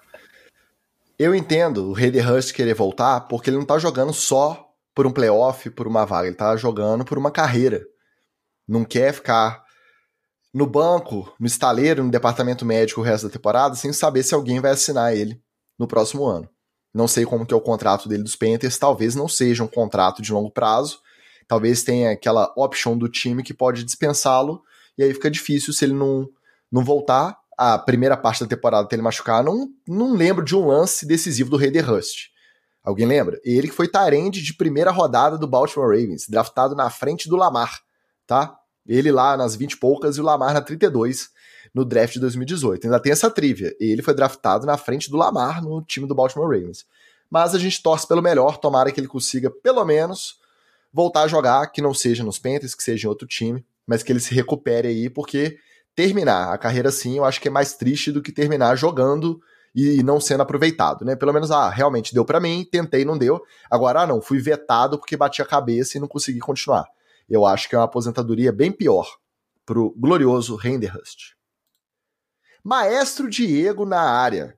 É sinal de quê? Vitória dos Patriots. Os Patriots vencem, por isso que ele veio pouco. Essa temporada ele tem vindo pouco aqui no chat, mas dada a vitória do último Tanzinato Futebol, Maestro Diego vem marcar a sua presença. Valeu, tem que vir quando os Patriots perdem também, porque senão vai vir muito pouco dar o seu alô aqui no nosso chat. Falando de time em crise, até que eles respiraram um pouquinho da crise, a gente falou lá no começo. Mas a crise de vestiário, de relacionamento do Buffalo Bills dessa temporada, ela ganhou um capítulo mais polêmico ainda essa semana com um fofoquinho de bastidor. Toda vez que um time está em crise, sempre tem alguém também para jogar um álcool na fogueira, né, para aumentar esse fogo aí da, da crise do time. O Tyler Dunn, um repórter de NFL, jornalista aí que tem, como é que chama? É, newsletter, né? A galera assina ali, é newsletter, e aí o, o conteúdo dele é todo privado pra galera que paga ali o. Igual a gente tem o NFL de diretoria, a galera paga o financiamento coletivo dele ali para ter notícias do Tyler Dunn em primeira mão. Ele fez uma matéria gigante sobre a gestão Sean McDermott, que muita gente aponta como o principal culpado aí dessa crise recente, dessa decepção da temporada do Buffalo Bills. E dentro dessa matéria tinha um caso lá do training camp de 2019, em que o Sean McDermott usou como exemplo de comunicação eficiente para motivar o seu time, o exemplo aí de trabalho coordenado, trabalho em equipe eficiente. Ele usou como exemplo os terroristas do 11 de setembro, porque os caras se organizaram para fazer curso de pilotagem, sequestrar os aviões no momento certo, atacarem as torres e o Pentágono no momento, tudo cronometrado. Ele teve a coragem de usar este exemplo. Aí é claro que isso veio à tona agora. A repercussão foi extremamente negativa. O McDermott convocou uma, uma coletiva. Ele não se negou. Ele não se negou nem a falar com a imprensa e nem negou que ele tenha dito isso lá em 2019 no training camp. Se desculpou publicamente, falou que mandou mal, que foi um erro aí na trajetória dele. Por mais que a divulgação dessa conversa ali de vestiário, ela pareça uma tentativa mesmo de, de pisar em quem já tá embaixo, de assassinar uma reputação que já não tá muito boa, usar um exemplo desse no vestiário também gigante, cheio de né, vestiário de training camp, às vezes nem era na fase dos 53 ainda, às vezes tinha mais gente que logo foi cortado, que isso ia vazar. Eu acho que o McDermott também fez um pouco por merecer, usando um exemplo desse, de, de ter um, um, um rebote aí negativo por conta do que ele falou, apesar dele ter reconhecido o erro. Os Bills ganharam dos Chiefs no domingo, deram uma respirada. Se não tivessem ganhado, vocês acham que esse caso seria a pá de cal definitiva na gestão Chama McDermott no comando dos Bills ou não? Como eu falei na análise do jogo, o Bills ganhou por causa de uma circunstância da partida. Não foi bem que o Bills se impôs em cima do, do, do Chiefs, né? É, e a temporada do Bills, você olha para trás, você vai vendo que o Bills tem mais talento do que a temporada dele reflete. Então tem alguma coisa errada. E a gente há várias vezes discutiu aqui que isso é dentro do vestiário do, do, do Bills, tá claro, né? O, o, Diggs faz um, um, um, dá umas pistas de vez em quando, uma divada, né? O Josh Allen também é, não é um cara muito fácil, e quem tem que comandar isso tudo é um cara que usa exemplo de terrorista. Aí, meu querido, o reflexo desse vestiário está na temporada do Buffalo Bills. Pode ter dado a temporada uma respirada agora? Pode. Mas quem diz que daqui a um, dois jogos não vai perder e vai tudo por água abaixo? Eu acho que o, a, a, reavaliação depois dessa temporada do Bills é a seguinte: é, ou vocês fazem playoff dominantes, ou então a gente vai ter que rever começando de cima. E o McDermott não precisava de, de mais, mais esse exemplo de má gestão para poder é, é, ser reavaliado. Acho que com essa eles é, já ligam o sinal de alerta lá. Pois é, Ticas, eu não devia, mas eu vou dar um, um, drops aqui da consultoria Magal para jogadores da jogadores e técnicos da NFL. O técnico da NFL ele precisa se aprofundar e ler um pouquinho de Foucault. O Foucault fala muito da, do panóptico no vigiar e punir, dessa imagina uma penitenciária com uma torre onde você não consegue ver o cara que está te te observando, então você nunca, você preso, né? Você nunca sabe se você está sendo observado naquele momento ou não. Então, o ideal é que você se comporte como se você estivesse sendo observado. O técnico da NFL, ele tem que se comportar como se ele tivesse com a câmera na cara dele o tempo todo. Porque vamos vamos um, um passo além aqui. Por que, que esse vazamento aconteceu agora, de 2019? Um vazamento. Por acaso foi vazado agora, alguém achou. O que, que é isso? O cara tava no. achou o CDzinho gravado velho lá. Falei, hum, deixa eu ver o que, que, que, que tá gravado nesse CD aqui que eu não me lembro. Ele achou um arquivo MP3 antigo apagando o computador e achou. Não, esse vazamento aí tem uma intenção. Ele foi vazado por uma razão. Claramente a razão é destruir ainda mais a, a, a já destruída é, é, reputação do McDermott. E sinceramente, cara, é, é óbvio que ele tá errado. Mas, cara, deve rolar coisa muito pior aí, NFL afora, e que elas, as coisas só não vazaram, entendeu? Só não vazou. É, a gente não sabe nem qual foi o contexto desse exemplo, como foi que ele falou desse exemplo, o que, que ele falou antes e depois desse exemplo, porque também do jeito que saiu a, a notícia, parece que ele chegou e falou assim: não, os terroristas, que isso, exemplo a ser seguido, olha que coisa maravilhosa. E pode não ter sido assim que ele falou, né? De qualquer forma, foi muito garoto, né, cara? Não, não pode dar um mole desse. Ainda mais na NFL, ainda mais quando você tá com a batata assando, né? Além do sempre imaginar que está sendo observado, falta um pouco para essa galera bitolada de futebol americano. A gente vê vários exemplos, tá? Vale para jogador, vale para técnico, GM. A galera fica tão entranhada no futebol, no vestiário, na tática, na próxima tarefa, em chegar 4 horas da manhã e sair 10 horas da noite, que perde um pouco desse senso, desse bom senso, senso de realidade, senso de é, pô, falta noção, cara. Falta noção sobre a vida fora do centro de treinamento do time de futebol americano. Eu acho que é um caso desse. Eu não acho que o Sean McDermott não dá para passar o pano que a crise dos Bills, a crise não. A gente fala de crise como se eles estivessem igual os Patriots, né? Crise são os Patriots, pô. Não dá pra gente negar que as falhas do Bills e as constantes decepções do time têm o dedo do Sean McDermott porque conduziu errado várias situações menores. A gente viu o chilique do Stephon Diggs, Josh Allen tendo que defender, é o cara que tomou um atropelo do jet ski e o Bills não queria pagar. Ele, ele deve ser consultado para dar uma opinião quando acontece essas coisas extra-campo também. Então, não dá para eximir o Sean McDermott de culpa. Ele tem culpa no mau desempenho do time. Mas aí você pegar uma fala infeliz quatro anos depois de um cara que é bitolado com a NFL e usar isso para acabar de, de pisar no cara, eu também acho errado. Provavelmente deve ter alguma treta com esse jornalista específico aí, que o cara ficou cozinhando e aproveitou para trazer à tona agora. O outro lado dessa moeda é os jogadores no vestiário depois da vitória contra os Chiefs, o GM, o Brandon Beane, todo mundo respeitando, todo mundo defendendo o Sean McDermott, sem ele mesmo não negou que ele usou o exemplo e feliz, que ele se desculpou até no mesmo dia depois porque ele viu que a galera é, entendeu errado, não entendeu errado, mas que ele não conseguiu passar a mensagem do jeito que ele queria. A galera toda no vestiário dando tapinha nas costas dele, falando: "Tamo junto, essa vitória é para você, a gente gosta de você, você é boa pessoa". Foi infeliz, foi garoto, foi moleque, com o exemplo que ele usou, não significa necessariamente que ele seja um mau caráter. Minha aposta é a seguinte: se chegar em final de conferência, conseguir fazer playoff, chama que Dermot volta. Se cai no, wild, no wild card, num divisional, se não chega no playoff, ele tá fora. Né? Se conseguir uma final de conferência Super Bowl, ele fica. Caso contrário, tchauzinho pra ele. Ó, oh, Daniel Genro, meu companheiro de torcida do Baltimore Ravens, chega deixando suas saudações de primeirão da tabela, dando seu boa noite, mandando seu abraço, seu enté e falou que vai fazer a janta da criançada, depois ele ouve no Spotify. Isso é que é importante, não deixar de ouvir, seja ao vivo, seja depois, seja no Spotify, seja no YouTube. O Bruno de Oliveira chama o Chama de lunático. Realmente, eu acho que todo técnico de futebol americano deve ser um pouco, né? O Carlos Miller chega deixando seu like e falando que o McDermott só tem mais o Josh Allen para colocar a culpa e demitir. É, depois do Josh Allen. Se não tivesse o Josh Allen, não teria mais chama McDermott a essa altura do campeonato. Isso é verdade.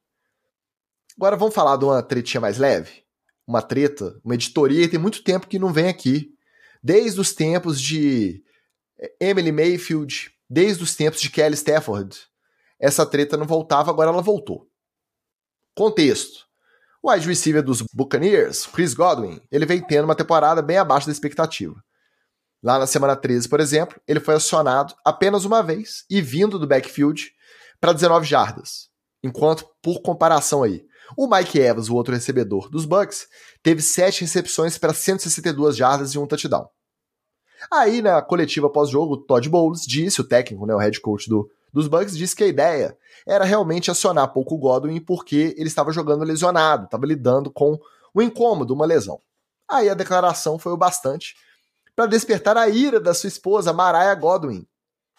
Para quem não lembra, não tem referência, teve uma cena em que ela ficou muito, muito famosa quando o, os Bucks ganharam o Super Bowl contra os Chiefs, e aí ela e o, e o Chris Godwin fazendo anjinho no gramado com os confetes da vitória dos Bucks lá no Raymond James Stadium. Então a Mariah Godwin não aceitou bem essa declaração do técnico do time do marido, e ela foi lá no Instagram e simplesmente disparou vários stories dizendo que a fala do Bowles era uma desculpa descarada, uma mentira. Aí corta para a próxima semana, essa semana que passou agora, no confronto contra os Falcons. Apesar do ataque ter contado mais com o jogo corrido, com o Rashad White que tá jogando muita bola, a linha do Godwin melhorou um pouquinho, já foi para 5 recepções para 53 jardas. E a do Mike Evans piorou. Foi só uma recepção para 8 jardas. Pergunto: uma simples coincidência? Ou uma consequência da Mariah Godwin ter ido lá xingar muito o Todd Bowles na internet? Ô, Tica, você quer ver o circo pegar fogo mesmo, né? Sempre. Gente, gente, porra. Ainda que ela esteja certa, o caminho não pode ser esse, pô. Você imagina se agora todo, toda conja ou conge de jogador for pra NFL reclamar porque o cara não está sendo acionado, porque ele não recebe rota. É, pelo amor de Deus, né? mas pelo menos, Ticas, tem uma coisa boa nessa história. Eu acho que se juntasse a mulher do Stafford, a mulher do Mayfield, o pai do, do, do Odell, esses reclamadores oficiais seriam um grupo muito mais interessante do que as, as WAGs, né? As wives and girlfriends lá, as amigas Taylor Swift, a, a Brittany Mahomes pelo menos é um grupo, se eu tivesse que escolher, eu iria tomar uma cerveja com esse grupo dos reclamadores é, contumazes aí e apoiaria todos. É isso mesmo, vocês estão certos, tem que, tem que reclamar mesmo, tem que botar a boca no trombone. Mas na prática, pô, o caminho não pode ser esse, né, cara? Não dá pra, pra sua conja estar tá no Twitter reclamando que você não tá sendo acionado, né, pô? Eu fico imaginando Chris Godwin chegando no dia seguinte no CT, ao Todd Bowles, o Todd Bowles tem a cara amarrada, né? Todd Bowles, reunião, vem na salinha aqui. Cara, o problema não é só você expor a sua insatisfação, é que você tá expondo o seu marido no ambiente de trabalho dele, né? Isso, isso já não deu certo com a Gisele. com o Tom Brady, você acha que vai dar certo agora, gente? Pô. Mas ó, ela demonstrou que entende um pouco, pelo menos, de futebol americano. Porque realmente, você falar que o jogador de futebol americano na semana 13 está lidando com uma contusão, é chovendo molhado. É fala, rapaz, tá todo mundo machucado, pô. É claro que tá todo mundo machucado. Não tem, não tem um. É, ó, você pode pegar os 50. Eu tô lidando com lesão até hoje, Wallace. Eu lesionei em março. Então, você pode pegar os 53 é, é, jogadores de todos os, os 32 times. Todo mundo, sem exceção. Aliás, pode pegar os practice squad também. É, está machucado em algum lugar do corpo. Então, assim, ah, tá voltando de lá, tá lidando com a lesão, tá todo mundo lidando com lesão. Esse é, desculpa, é mesmo. E se você passou de um acionamento para cinco no outro jogo, quer dizer que tinha espaço para você crescer no, no, no, distribuição de bola. Então, é, isso também faz parte do gameplay, tem, tem muita coisa aí envolvida. Mas ela entende um pouquinho da, da desculpinha esfarrapada aí. Ou ela entende de amar o marido e querer ver ele jogando e feliz pelo tanto que ele se dedica, mesmo lesionado, tá lá treinando, chegando cedo no CT, saindo tarde. E assim, respeito total a quem compra a briga do conge, quem defende com unhas e dentes, quem né, compra as brigas mesmo, quem tá junto e misturado na alegria e na tristeza. Mas, cara, no Instagram, nessa época que a gente vive de redes sociais, de tretinha de Twitter, de tretinha de internet, você não pode se expor desse jeito, você não pode expor seu marido desse jeito, porque vai se voltar contra. O cara vira vitrine. Enquanto a treta tá ali dentro do vestiário, tá discutindo só ele, o Todd Bowles, o coordenador ofensivo lá e o Mike Evans e o Baker Mayfield, é uma proporção. Isso vem à tona no TMZ, é outra proporção. O site de fofoca americano lá ganha outra proporção, e aí o cara fica mais exposto, e aí mexe com o brilho da, do time todo, mexe com a relação de vestiário. Realmente ela pode ter tido a boa intenção, mas eu acho que o resultado é até pior do que, apesar dele ter melhorado a linha dele, ter recebido mais bolas, eu acho que no geral o resultado é pior porque ele acaba se expondo mais e criando um clima ruim pro próprio marido no, no vestiário do, do time. Eu acho que a esposa do Todd Bowles tinha que responder assim: Minha filha, o quarterback é o Baker Mayfield. Que já não tem fama, uma fama boa de né, prestigiar os Aí recebedores cê, cê que já ia gosta. mexer com a mulher do Mayfield, entendeu? Pois é, podia Aí é colocar a Emily. Aí é ratinho.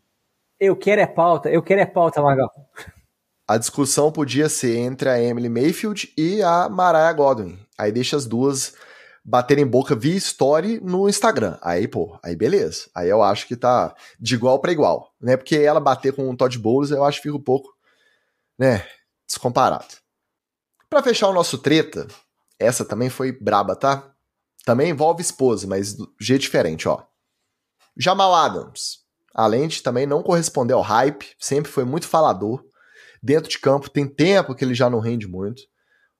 A troca para o Seahawks, então, super polêmica, né? Considerada uma das piores trocas do, do time. Agora, ele também tá caçando dor de cabeça na internet.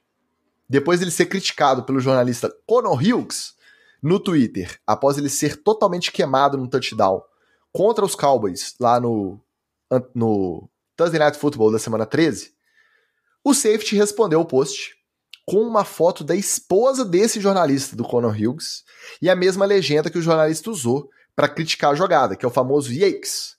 Magal, traduza para nós o que é a expressão Yakes em inglês. Eca. ou também um putz, ou caramba. E aí, quando Jamal Adams foi questionado pela imprensa sobre esse post, ele simplesmente não recuou, ele bancou a atitude. Ele falou que ele é perseguido pelo Conor Hughes desde os tempos de Jets. O Conor Hughes é um jornalista da área de Nova York, ele cobre Giants e Jets. E ele disse que quando ele acha que ele leva um golpe baixo, ele, ele prefere, ele faz a opção de dar um golpe mais baixo ainda, se orgulhando disso, que ele se orgulha disso. Aí eu, eu digo assim, a impressão que me dá, né, a sensação que eu fico, é que nem só de violência doméstica vivem os jogadores que a gente considera bandidos, merdeiros, treteiros da NFL. Eu acho que é um exemplo clássico de que Jamal Adams também não é um cara legal. É, o, o problema é, aí também é, é, inclui é, várias camadas né, de misoginia e de é, antiprofissionalismo. Né? É, o jornalista, por mais que ele se considere perseguido pelo jornalista, o criticou por algo que ele faz na sua profissão.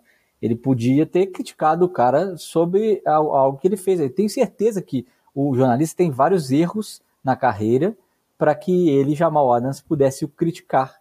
Né? E aí, essa barrigada que você deu aqui, ó, essa notícia falsa que você publicou, isso aqui que você, especulação que você falou, essa análise é, é, rasa que você fez. Tinha várias dessas, né? Mas, como é bandido e é misógino, é, considera que a mulher é uma extensão da pessoa e é, é uma, um objeto ou é, ou é algo que pertence ao jornalista, ele vai e agride a esposa para poder tentar chegar no nível pessoal do, do jornalista. Óbvio que já deve estar tá rolando um processinho, né? Porque os Estados Unidos é, é assim, mas é, é, é aquilo, né, cara? A, o, a pessoa, quando não recebe, não sabe receber bem uma crítica, ou até as críticas mais duras e injustas, ela devia procurar outra coisa para fazer, né? Ao invés de ficar é, é, insistindo em, em, em, jogar um esporte que é assistido por bilhões de pessoas. E o, o, que mais me espanta é que é uma situação onde o cara não teria como estar certo. Porque eu, eu, eu sou um, um jornalista. Não tenho diploma, mas eu sou um jornalista. Mas não precisa ter diploma, né? Então tá tudo certo. Então eu sou um jornalista. Eu fui dar uma olhada na treta, né? Fui ver o que, que o cara comentou. O cara, quando você pensa em fazer um comentário desse, você não tem como acertar. Porque assim, você já está errado de comentar da mulher do cara, que não tem nada a ver com a história. Começou por aí. Mas, mas vamos lá, vamos fazer um exercício, né? E se a mulher do cara realmente fosse feia na sua concepção? Aí, beleza, você tá expondo a mulher do cara a troco de quê? Para fazer uma vingança ridícula em cima de alguém que não tem nada a ver com a história. Beleza. E se a mulher do cara for bonita, a, sua infantilidade fica ainda mais descarada, porque assim, sequer faz sentido a, a, a besteira que você está falando. Você já está falando uma besteira gigantesca, você não devia nem estar tá falando. Ela nem sequer faz sentido. Então, assim, o cara consegue, com uma atitude, ele já ter a certeza absoluta de que, assim, não tem como eu sair bem dessa história. De qualquer jeito eu saio errado nessa história. Então, mais uma vez, né, fica a necessidade de que o jogador da NFL seja mais bem assessorado, de preferência contratando aqui essa pessoa que vos fala, Magal. Eu já estou, gente, quanto tempo mais eu preciso para ser descoberto? Não, não, nós já estamos aí, vamos bater 200 episódios do NFL, etc. Todas as nossas previsões são acertadas. A gente fala que o time vai derreter, o time derrete. A gente fala que o time vai bem, o time vai bem. A gente fala que o cara. Nunca erramos. Nunca erramos, nunca erramos. Aí me vem, me vem comentarista mequetrefe aí do mainstream falar que o Giants não vai ganhar jogo nenhum. Pum, mete três vitórias, uma atrás da outra, pra calar a boca dos outros. Aí eu, eu realmente não sei mais o que fazer. Não sei mais o que fazer, Ticas. Tá muito feia essa situação. É, os jogadores estão cada vez mais infantis. Você reparou, o pauteiro deve ter percebido isso. Como que tá cada vez mais infantil? É cada vez mais coisa ridícula. É, é, eu até esperaria, seria mais, é, é, não vou dizer plausível, né, mas acho que estatisticamente mais provável que, por exemplo, a gente tivesse mais violência, mais agressão, jogador bateu na cara do outro, jogador foi tirar satisfação com o outro na porta do CT. É, mas não, tá cada vez mais infantiloide. A gente tá passando assim do recreio da oitava série, pro recreio da sétima, pro recreio da quinta, pro recreio da terceira. Agora, olha que. Cara, eu, eu juro, eu não acreditei quando eu li a notícia a primeira vez. O cara chamou a mulher do outro de feia. Meu amigo. Cara, olha. Pô, difícil, cara. Difícil, viu? Porra. Cara, e normalmente quando tem algum jogador que responde com alguma trollada, com alguma gracinha, assim, ele conta com algum apoio. Nem que seja da própria torcida, tem sempre um trollzinho de internet para dar uma risadinha, para apoiar o cara, para dar um like. Pela repercussão que eu vi desse post de Jamal Adams, não teve nenhum trollzinho de internet que apoiou, cara. Primeiro, independente, não, não dá nem para entrar no critério se é bonito, se é feio, porque isso é, é muito relativo e nada justifica. Mas não é. Ainda tem esse agravante, tá? Ah, é linda, maravilhosa. Não, é uma pessoa qualquer ali que está sendo exposta. Esse não é o, o, o X da questão. O X da questão é ele ser criticado por um lance que ele errou e realmente ele foi queimado, absolutamente queimado dentro de campo. E a chance dele se defender, a opção dele é atacando a esposa. Cara, isso é vil, isso é baixo, isso é ridículo, isso é absurdo. Ô, Ticas, eu vi, um, eu vi um, um, um vídeo esses dias que dá uma lição de moral nesse maluco aí que é um, um, um molequinho assim, deve ter uns sete anos, assim. Talvez até menos. Aí vem um outro menino e fala com ele assim: Ah, não sei o que, que você tem o peru pequeno. Aí o moleque vira e fala assim: Eu sei, eu sou uma criança. Ah, assim, eu vi. Esse eu vi. O, o, moleque tem mais noção e senso, de, e senso de responsabilidade do que o adulto. O que custava pro Jamal Williams ter respondido dessa forma? Eu sei, eu errei, eu estava lá. Acabou. Sim, eu sou um ser humano, eu sou um jogador, eu erro. É, eu estou errando. Sim, eu estou numa fase ruim. Obrigado por notar. As minhas estatísticas estão mostrando também. E vida que segue. Vou tentar melhorar. Vou treinar mais. Qualquer outra coisa, entendeu? Mas não. O, o cara consegue ser mais infantil do que uma criança de 7 anos. Infantil demais. E aí, não é porque o cara também tem que ficar aguentando crítica, porque a gente sabe que tem muitos jornalistas também que não é flor que fica pegando no pé, que persegue também, que dá o jeito. Não é que ele não precisa se defender. Ele não precisa ser tão infantil e expor uma pessoa que não tem nada a ver com o assunto, com a história e com a crítica que ele está recebendo. Vou citar um exemplo aqui também, uma notícia dessa semana que não entrou na pauta, mas que eu achei muito divertida. O DJ Reader é um defensive tackle dos Bengals. E aí eu não sei em que contexto, não sei se alguém perguntou sobre ele ficar debatendo com o torcedor na internet, e ele vira e fala assim na boa no vestiário da entrevista na boa, ele fala assim, ó, eu tenho tempo, quando eu não tô treinando, eu tenho tempo, eu tô no Twitter, na internet, eu só peço para quem quiser me criticar, marcar meu arroba, para não ter que ficar pesquisando meu nome na pesquisa do Twitter para eu poder ir lá e, e, discutir. Mas pode me criticar, só que eu, vou, eu quero direito de resposta também. Eu vou pegar quem me criticar e vou debater. E se o debate for suficiente, eu vou chamar pra gente trocar aí oito minutos de, de soco sem perder a amizade. Tradução livre, tá? Não é bem isso que ele fala? Mas é, é nesse sentido. Cara, tá ótimo, tá justo. Tá justo, quer discutir com o trollzinho de internet, usando a sua própria conta, sem fake, sem usar família de ninguém? Liberado. O que o Jamal Adams fez, cara, nossa, só faz ele ele ser um mau caráter mesmo, um cara baixo. Bem que ele falou, ele admitiu, né? Se alguém dá um golpe que ele acha que é golpe baixo, que eu acho que no caso não foi, ele quer responder mais baixo ainda. Eu acho que quem deu o golpe baixo foi ele. Infelizmente, tá, Flávio Venâncio, um abraço para você, mas esse jogador do seu time aí, ó. E eu tava até com pena. O primeiro jogo que ele voltou depois da lesão do ano passado, ele já entrou em campo e tomou uma concussão. Já foi para fora de campo de novo, saiu frustrado, discutindo com o médico que tirou. Falei, pô, sacanagem com o Jamal Adams, né? Pô, tinha que ter, era se quebrado mais. Tá, depois dessa aí. Meus amigos, sábado tem jogo. Essa rodada 15, será que vai ser essa baguncinha gostosa igual foi a 14? Vai ser diferente? Qual que é o destaque de vocês? Não, eu, eu, eu, fico é, impressionado com você ignorar um belo Raiders e Chargers na quinta-feira que ninguém vai parar pra poder assistir. Os dois QBs reservas, né, na temporada. Oh, cara, eu posso, posso fazer uma proposição sobre esse jogo? que eu acho que é uma coisa que, que o, o ouvinte pode se, se tirar de, de, lucro desse jogo, que vai ser horroroso de assistir. Tem um, um exercíciozinho, cara, que é bem bacana para você fazer, para você começar a dar um passinho um pouco a mais na, na estratégia da NFL, que é o seguinte. Escolhe um dos times, não precisa escolher os dois, porque, porque dá trabalho. Escolhe um dos times, e aí você vai fazer o seguinte: você vai pegar um papel e uma caneta. Anota aí, minha filha pegar um papel e uma caneta. O celular, pro bloco de notas do celular. E você vai fazer. É porque eu sou velho, né, cara? Você vai fazer a seguinte anotação. Quando o ataque estiver em campo, você vai anotar o número do conjunto que a gente chama. Que é basicamente você vai contar o número de running backs e o número de tight ends. Então assim, tem um running back e um tight end. Aí você anota lá, 1, um, 1, um, que é um conjunto 1, um, 1. Um. Mas por que running back e tight end? Porque, gente, porque aí o resto é OL, que é o número é e fixo, e o resto é wide receiver, né? Então basta você anotar esse conjunto. Anota esse conjunto, anota do lado se foi uma corrida ou um passe, e anota se deu certo ou não. Não precisa nem anotar jardim, anota se deu certo ou não.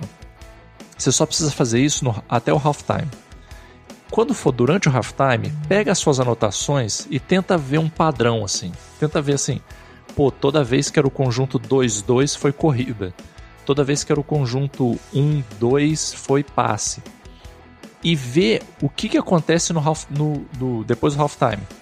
Porque o que, o que você vai ver acontecer é ou esse padrão vai se manter e você vai começar a adivinhar umas jogadas, ou você vai ver que esse padrão mudou e muitas vezes o time vai mudar esse padrão porque ele fez isso no, até o primeiro tempo para deixar a defesa ver como que a defesa respondia aquilo. E eles falam assim, beleza, a, defesa está respondendo desse jeito. Agora nós vamos mudar porque aí vai começar a funcionar. E aí, vamos dizer, por exemplo, que você pegou um conjunto 1-1 e toda vez era corrida, ou era preferencialmente corrida. Você vai ver que no segundo tempo, o cara vai botar um conjunto 1-1 numa terceira descida e vai meter um passe para enganar a defesa e conseguir fazer aquele first down. Cara, esse exercício parece ridículo. Ele serve para um jogo ruim como esse, porque não importa se o time é bom ou ruim, cara, vocês vão ver o avanço que dá no seu entendimento do jogo quando você começa a olhar para conjunto e tipo de chamada. Num Chargers e velho. Bota, bota a trilha do Telecurso 2000. Bota a trilha do Telecurso 2000 aí. Pam, pam, pam, pam, pam. Quarterback reserva do Chargers é o glorioso Easton Stick. Cara, é um dos melhores nomes de quarterbacks que já passou pela NFL. Direto da fábrica de clones de QB. Direto. Easton Esse tá fresquinho. Stick. E além disso, ele tá aqui no chat falando que ele não tem culpa do Jamal. Teremos representante da NFL de certa diretoria ao vivaço no estádio, conferindo esse confronto Só maravilhoso aqui. É entre Easton Stick e Aiden O'Connell. Quando na sua vida você imaginou que teria a oportunidade de acompanhar ao vivo Aiden O'Connell versus Easton Stick? Um privilegiado, nosso Flávio Venâncio. Tenho certeza que vai fazer todo o, o reporte direto no nosso grupo NFL de Acesso Diretoria. Se você quiser acompanhar esse reporte, quiser continuar o nosso papo aqui do episódio, apoia.se barra NFL, etc. A faixa Patrick Mahomes da direita, entrar no nosso grupinho, no nosso cafofinho. Você vai acompanhar isso tudo ao vivaço. Dá direito até a chilicar, né? Já que a, a faixa Patrick Mahomes, você tem direito a dar um chilique também. Contra a arbitragem, a favor, nunca se sabe. Do que você quiser, chilique liberado. Sem mais destaques, podemos nos despedir, deixando um abraço para o nosso Vitinho, que chegou aqui atrasado, nosso Fernando Palácios da Cunha Silva e Melo também, perguntando se já acabou, acabou.